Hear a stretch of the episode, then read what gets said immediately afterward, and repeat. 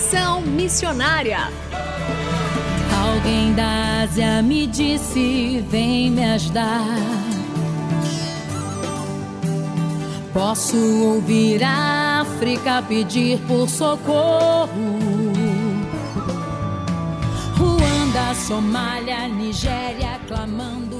Conexão Missionária o programa que aproxima você do campo missionário nosso propósito é informar de que maneira você pode se envolver com a obra missionária, compartilhar motivos para intercessão e também apresentar oportunidades para que você possa ir a um campo missionário, apresentando entrevistas, atividades missionárias e a programação de eventos para quem deseja fazer parte daquilo que Deus está realizando no Brasil e no mundo. Fique conosco, está começando mais um Conexão Missionária. Fique conosco em Conexão Missionária. E o Conexão Missionária vai ao ar todas as terças-feiras, às 17 horas e 5 minutos, com reprises às quintas-feiras, às 12 horas e 15 minutos, sextas, às 20 horas e 15 minutos, sábados, às 0 hora e 45 minutos e também 13 horas e 15 minutos, e aos domingos, às 19 horas e 30 minutos. Você também pode ouvir este e programas anteriores de onde estiver pelo site transmundial.org.br. Fazendo Missões para quem deseja fazer parte daquilo que Deus está realizando no Brasil e no mundo. Se já é difícil lidar com a pandemia e suas consequências nas grandes cidades, imaginem como fazer chegar os recursos, vacinas e todo tipo de assistência aos ribeirinhos, que são os habitantes das margens dos rios do nosso país e o segundo grupo menos evangelizado da nação.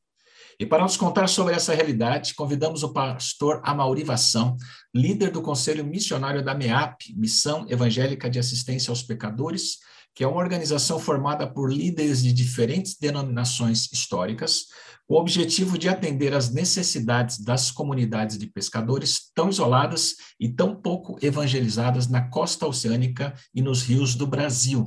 Pastor Amauri, muito bem-vindo ao programa Conexão Missionária.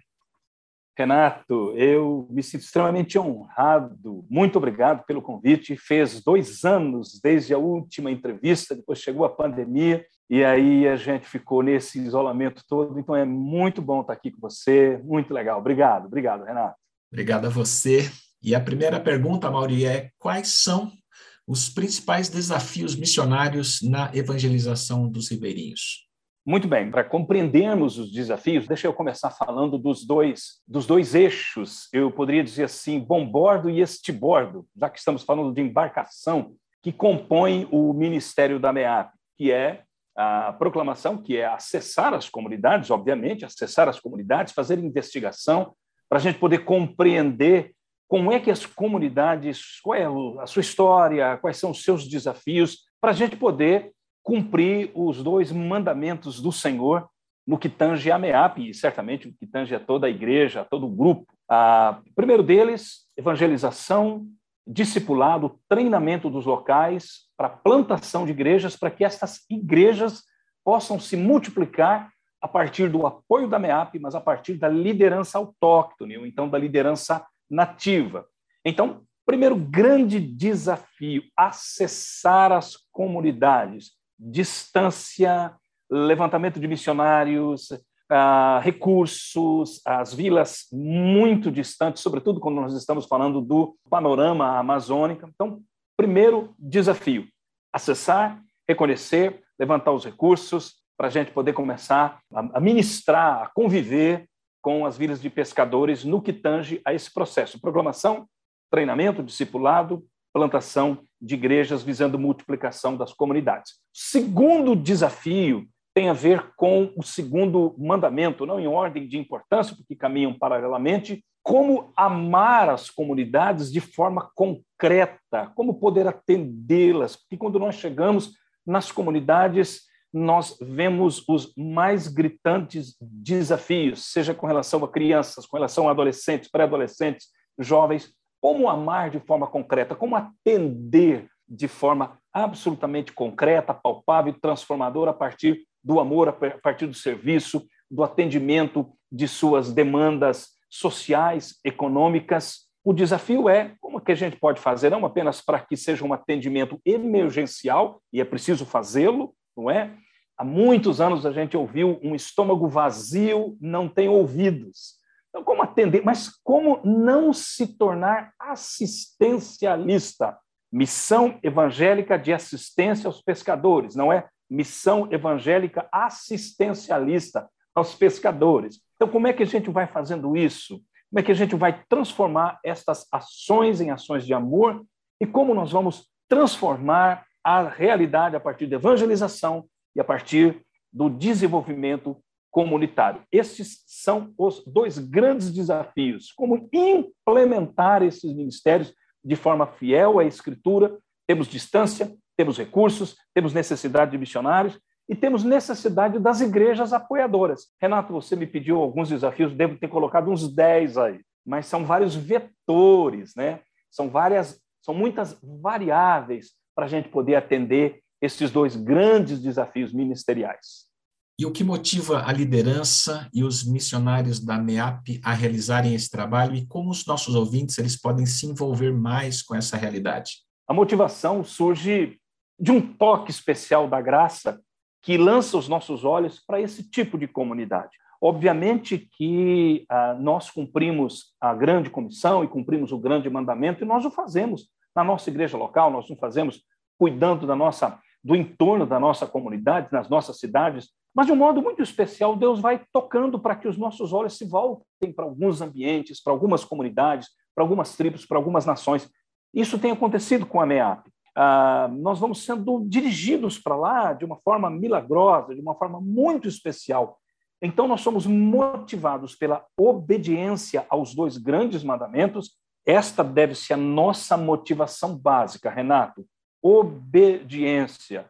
Não apenas um sentimento que pode ser passageiro, uma motivação de ordem emocional que pode se tornar algo muito fugaz e pode se esvair ali na frente quando nós somos motivados apenas por sentimento. Sentimento é muito bom quando a gente está entusiasmado, quando a gente gosta de fazer o que faz, mas motivação número um, básica, fundamental, começo, meio e fim, obediência ao grande mandamento e à grande comissão. É claro que aí a gente vai sendo motivado pelo povo, a gente vai sendo atraído pelo povo. Alguns missionários gostam muito de água, gostam muito de mar.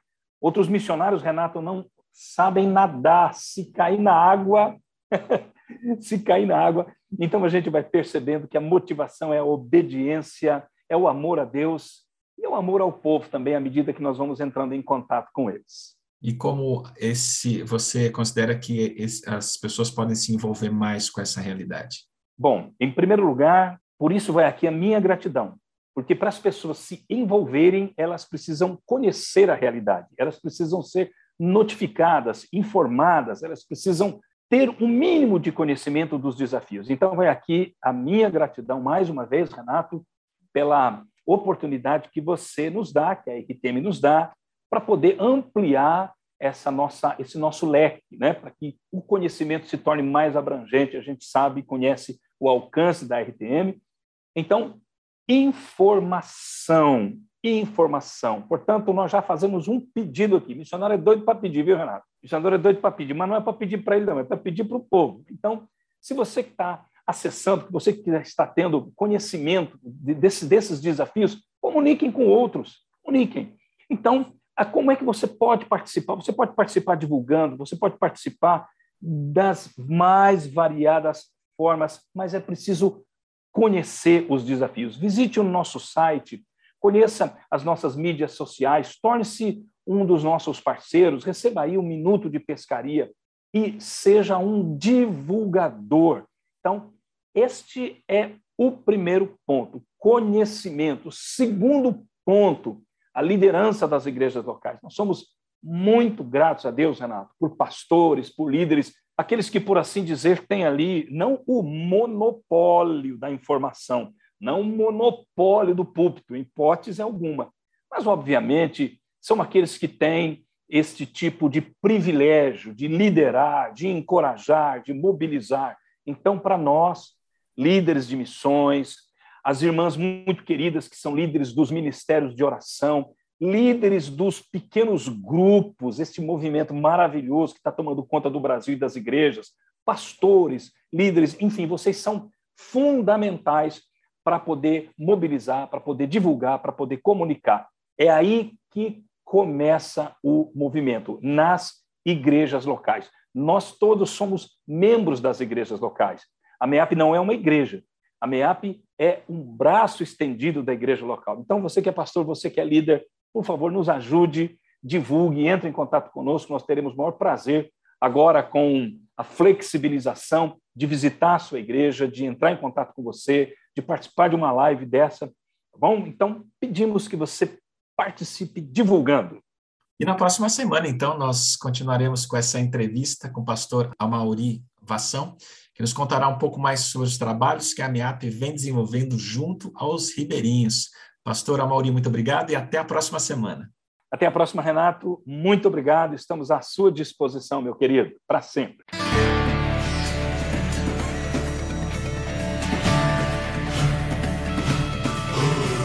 Estamos encerrando mais um programa Conexão Missionária. Eu, Renato Kroger, apresentei, com trabalhos técnicos a cargo de Tiago Lisa, Lilian Claro e Pedro Campos, e vinhetas gravadas gentilmente por Renata Burjato. A você que esteve conosco até agora, o nosso muito obrigado. Que Deus te abençoe e até o próximo Conexão Missionária.